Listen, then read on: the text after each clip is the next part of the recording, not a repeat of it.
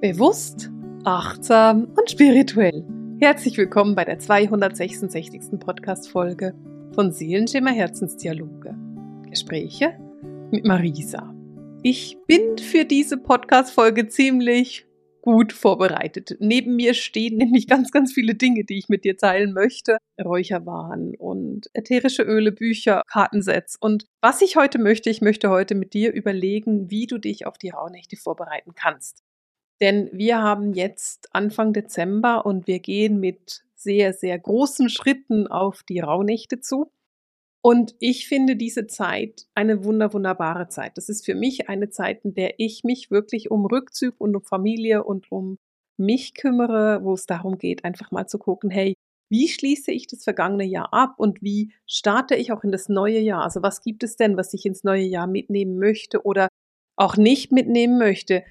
Gibt es noch irgendwelche offenen, ich setze es mal in Anführungszeichen, Rechnungen, die ich noch bezahlen möchte? Oder gibt es noch irgendwelche un, ähm, unausgesprochene Streits oder unabgeschlossene Streits, die ich noch abschließen möchte?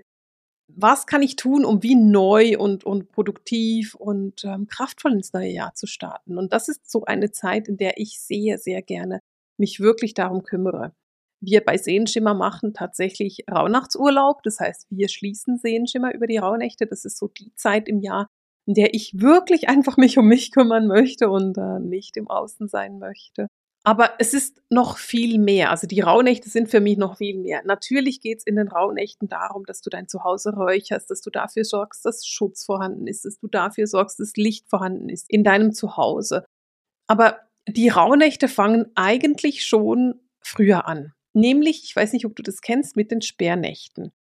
Die Sperrnächte beginnen je nach Tradition oder je nach Überzeugung am 25. November oder am 1. Dezember oder auch am 8. Dezember. Also es gibt so verschiedene Möglichkeiten, wann die Sperrnächte ähm, anfangen. Für mich macht der 8. Dezember tatsächlich auch am meisten Sinn, weil dann schaust du zurück. Was sind denn eigentlich die Sperrnächte? Die Sperrnächte, da geht es darum, dass du auf das vergangene Jahr noch einmal zurück ähm. Also der 8. Dezember steht dann für Januar, der 9. steht für Februar, der 10. steht für März und so weiter und so fort, so dass du wirklich nochmal bewusst zurückguckst und vielleicht dir nochmal deine hm, Einträge in deinem Kalender anguckst, Tagebucheinträge. Keine Ahnung, vielleicht hast du einen Social Media Account, dass du deine Fotos da nochmal anschaust. Vielleicht guckst du mal, mit wem du irgendwelchen Austausch gehabt hast im Februar. Guck dir deine Fotos auf deinem Handy nochmal an was du denn gemacht hast eigentlich da im, im Januar, im Februar, was auch immer, in dem Monat, auf den du gerade zurückguckst. Und da dann auch nochmal gucken, gibt es noch irgendetwas, was mit dem Monat zu tun hat, wo ich quasi noch unversöhnt bin? Gibt es noch etwas, wo ich noch in die Versöhnung gehen könnte, ich mit mir? Es geht nicht darum, im Außen in eine Versöhnung zu gehen, sondern es geht darum, gibt es etwas für dich mit dir, wo du noch in die Versöhnung gehen kannst? Lass mich diese Podcast-Folge ein bisschen strukturieren. Ich sorge dafür, dass ich Räucherwaren zu Hause habe, weil ich während der Rauhnächte ganz intensiv räuchere. Das, was ich dafür immer brauche, und jetzt gucke ich so ein bisschen auf meine große Mischung, die ich hier habe. Was du natürlich brauchst, ist Weihrauch, weil wir mit Weihrauch räuchere ich einfach sehr, sehr viel. Was ich mache, ist, ich räuchere vom 21. Dezember bis zum 24. Dezember mit weißem Salbei. Den habe ich tatsächlich nicht mitgebracht. Der liegt nicht hier. Und ab dem 24. räuchere ich mit Weihrauch. Ich mische aber meine Räucherwaren sehr, sehr gerne und ich mische gerne selbst. Was ich super gerne nutze, ist Palo Santo. Palo Santo ist heiliges Holz aus Südamerika und das hat eine ähnliche Wirkung wie der weiße Salbei. Ich mag einfach Palo Santo sehr viel lieber. Ich mag den Geruch von Palo Santo sehr gerne. Was ich super gerne mitnehme zum Räuchern vom 21. an, aber auch durch die ganzen Rauhnachtstage, ist Lavendel. Ich liebe es, mit Lavendelblüten zu räuchern, weil Lavendel auch dabei hilft, Altes loszulassen. Also Lavendelblüten hilft eben auch, das Alte loszulassen. Und deswegen könntest du sogar jetzt schon ab dem 8. Dezember, ab morgen quasi anfangen, mit Lavendelblüten zu räuchern. Denn ähm, ich, ich finde es deswegen so großartig, weil es eben heimisch ist. Also Lavendel habe ich immer auf meinem Balkon oder in meinem Garten, egal wo ich gerade lebe, ähm, das ist etwas, was wunderbar kommt, was wir wunderbar ähm, nutzen können, weil es eben auch von hier ist. Und deswegen nutze ich Lavendel super, super gerne bei meinen Räucherwaren. Etwas, was ich auch sehr, sehr gerne nutze, ist Elemi. Elemi nutze ich auch sehr gerne in den Rauhnächten, weil das einfach vor negativen Energien schützt. Und die Rauhnächte ist es ja auch so die wilde Jagd.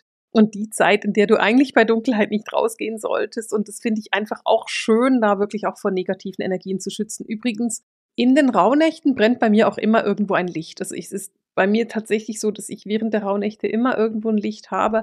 So, solange ich wach bin, eine Kerze, die brennt. Wenn ich nicht wach bin, dann brennt irgendwie sonst ein Licht. Einfach um quasi klarzumachen, dass bei mir zu Hause jemand lebt, dass es hier Leben herrscht, dass hier eine schöne harmonische Stimmung ist. Einfach auch für die wilde Jagd.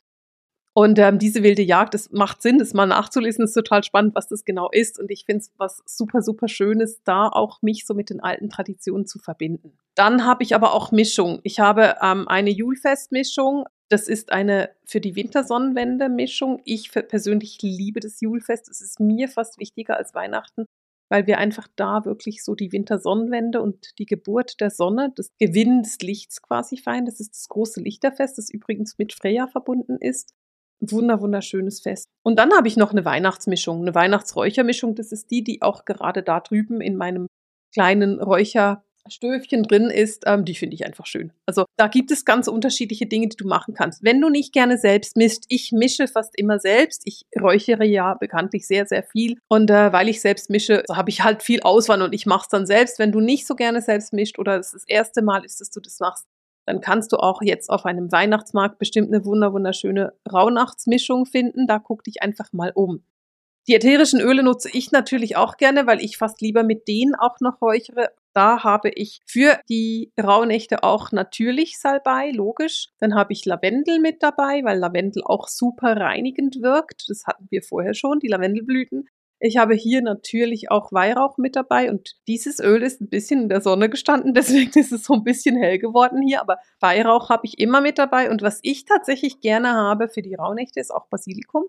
Also tatsächlich Basilikum verräuchern, das hilft ähm, auch negative Energien loszulassen. Gerade wenn du das Gefühl hast, ich bin komplett blockiert mit meinen Gefühlen oder ich bin komplett blockiert beim Loslassen. Also das ist etwas, was ich ganz schön finde, um zu nutzen. So, ich habe angefangen aufzuräumen, wie du merkst. Ich halte Chaos so wenig auf, dass ich während ich eine Podcast-Folge aufnehme, anfange aufzuräumen. Naja, willkommen in meinem Leben. Wenn wir so ein bisschen auf diese Sperrnachtstage gucken, dann gucken wir ja, was wir loslassen wollen. In den Rauhnächten dann allerdings, also ab dem 24. die Nacht vom 24. auf den 25. Dezember ist für mich die erste Rauhnacht, die eben für Januar steht.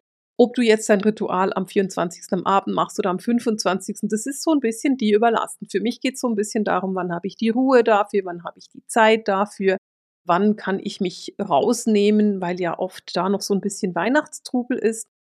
In den Rauhnächten bereite ich mich so auf das kommende Jahr vor. Und ich weiß, dass ganz, ganz viele Menschen das Gefühl haben, ich muss jetzt orakeln für das kommende Jahr. Und darum geht's mir gar nicht unbedingt. Was ich zum Beispiel mache, ganz traditionell, ich ziehe mir Karten für das kommende Jahr. Und da kannst du zum Beispiel auch meine neuen Impulskarten nutzen. Ich habe Impulskarten rausgegeben, Zeit zu leuchten. Das ist so ein kleines Kartenset. Und dieses Kartenset da hast du Impulse drin. Und du, hast, du hast ähm, verschiedene Karten. Du hast zum Beispiel die rosa Karten, das sind dann Übungen. Also da, da kannst du deine Intuition trainieren. Du hast aber zum Beispiel auch diese violetten Karten. Und das sind Botschaften aus der geistigen Welt. Das heißt, du könntest jetzt zum Beispiel für die Rauhnächte einfach nur die violetten Karten ziehen und sagen, ich habe für jeden Monat eine Botschaft aus der geistigen Welt, mit der ich mich verbinden möchte. Oder Du hast dann auch die blauen Karten, das sind Affirmationen. Das heißt, du könntest Violett oder Blau nehmen und sagen, ich habe immer eine Affirmation und mit der arbeite ich dann.